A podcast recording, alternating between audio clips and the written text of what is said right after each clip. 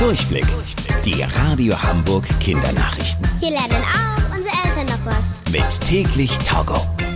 Ich bin Tobi. Hi zusammen. Die neun Jahre alte Blue Ivy hat den wichtigsten Musikpreis der Welt gewonnen, den sogenannten Grammy. Blue Ivy ist die Tochter von Beyoncé.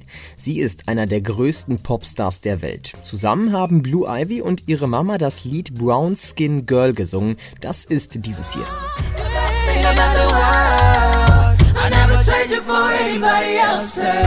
Skin girl, skin just like pearl. Zu dem Lied haben die beiden auch ein Musikvideo aufgenommen und das hat jetzt den Preis für das beste Musikvideo gewonnen. Blue Ivy ist somit schon mit neun Jahren ein echter Popstar.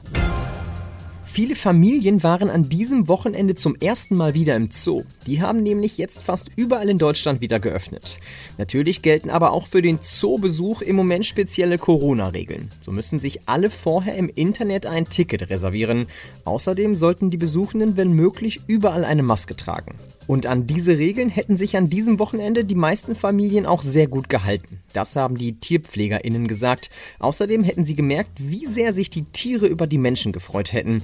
Einige Tiere seien richtig neugierig gewesen. Ein paar Zoos sind momentan übrigens noch geschlossen. Der Tierpark Hagenbeck in Hamburg zum Beispiel öffnet erst am 26. März, also nächste Woche Freitag. Die Radio Hamburg Kindernachrichten. Mit täglich Togo.